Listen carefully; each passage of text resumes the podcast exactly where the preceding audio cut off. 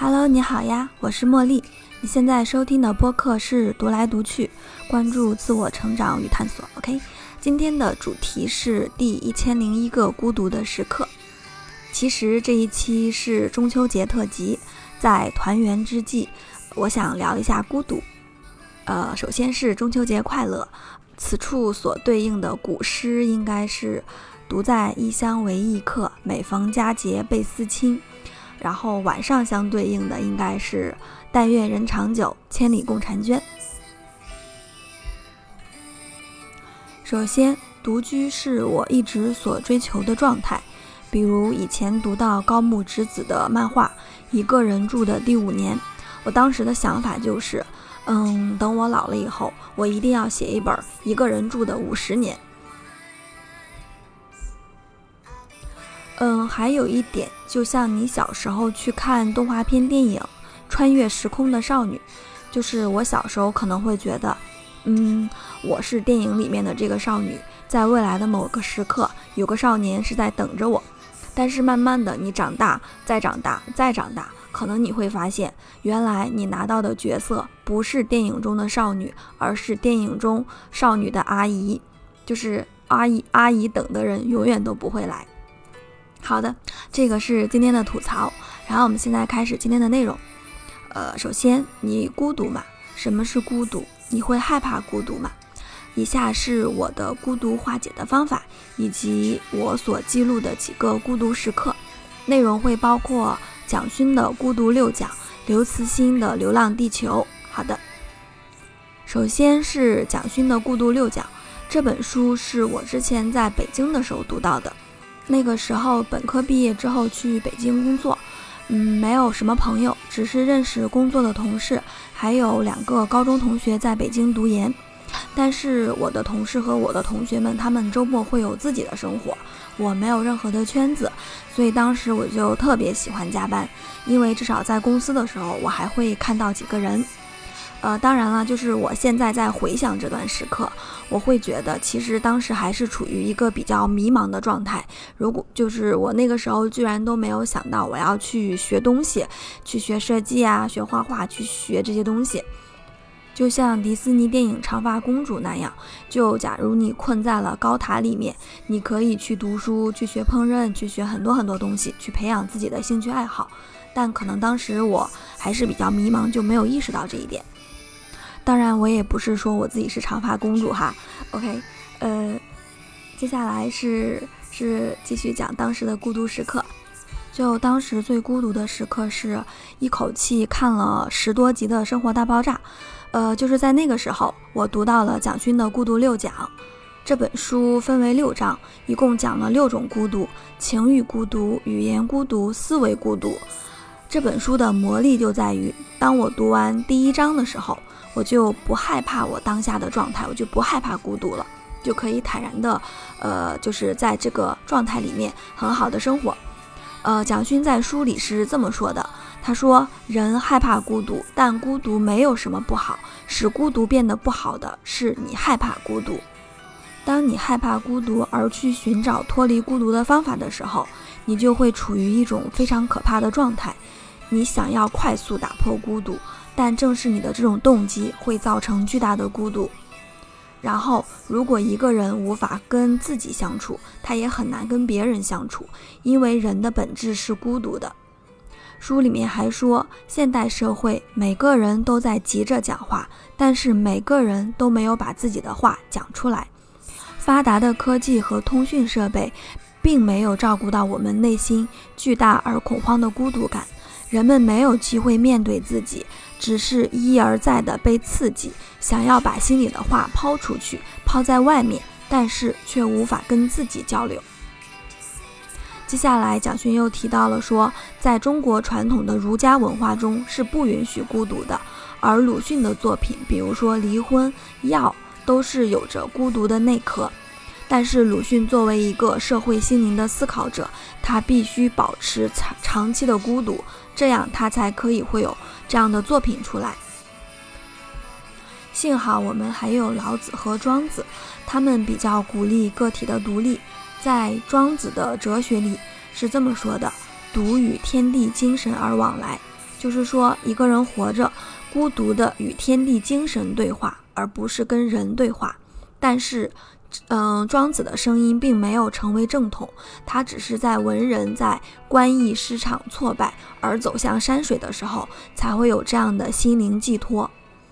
另外一个孤独的世界是武侠世界，就是武侠小说中的人物也有着巨大的孤独感，比如说小龙女一个人在古墓里面，比如说令狐冲是在被关在西湖底下的密室几个月中才学会了吸星大法。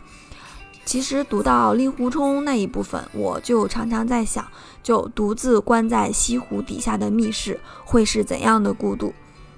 嗯，然后当小说的人物走向高峰的时候，其实就是一种精神上的孤独与荒凉。这个时候，蒋勋他提到了自己在中学时期所面对的孤独。他说，嗯，在他孤独的时候，他去读书，去读了《红楼梦》《简爱》比较文学等。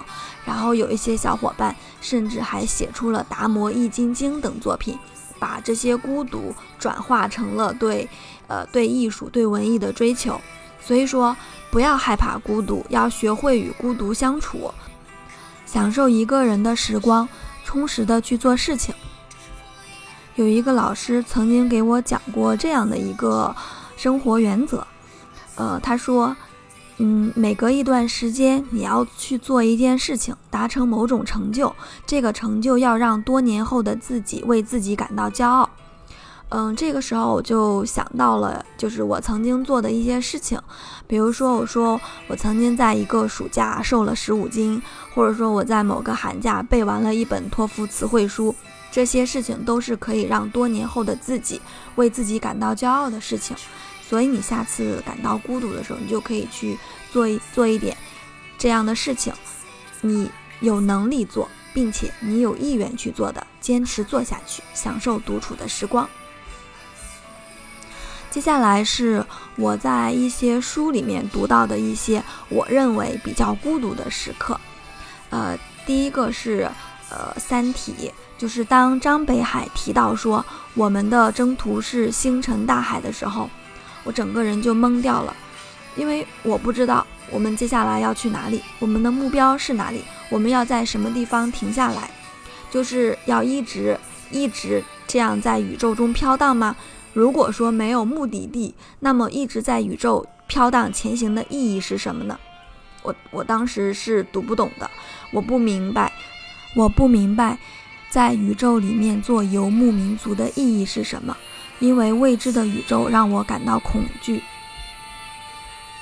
但是我常常在想，此处的背景音乐应该是深海的孤独，一直往前走，哪怕没有目的地。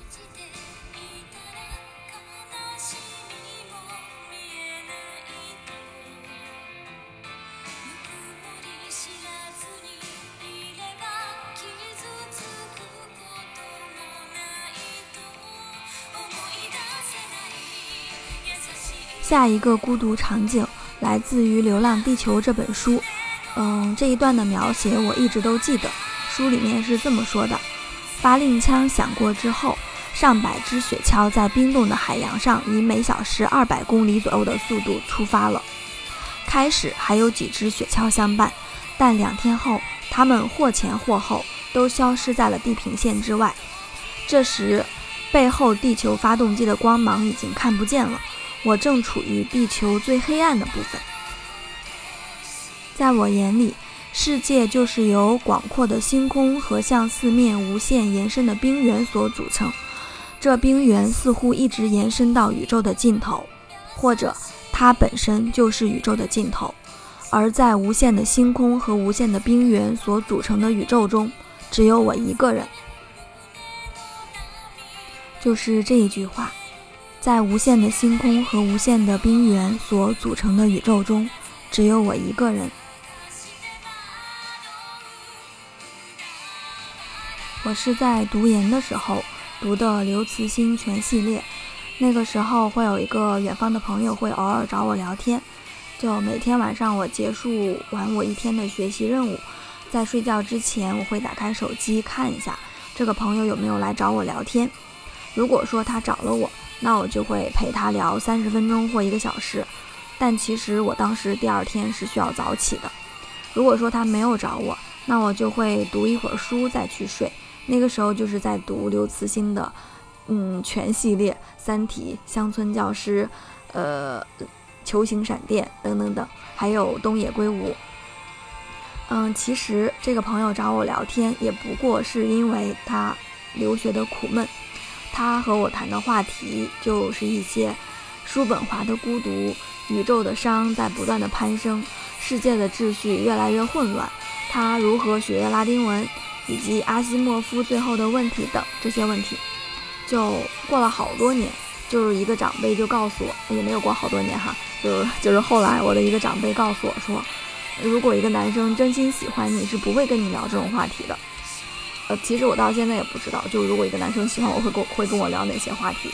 呃，不过后来我总是会回想这一段时光，就不是因为这个男生，而是因为我怀念当时的自己，就是我喜欢自己当时每天花一点时间，为了我自己的目标去学习的那个状态。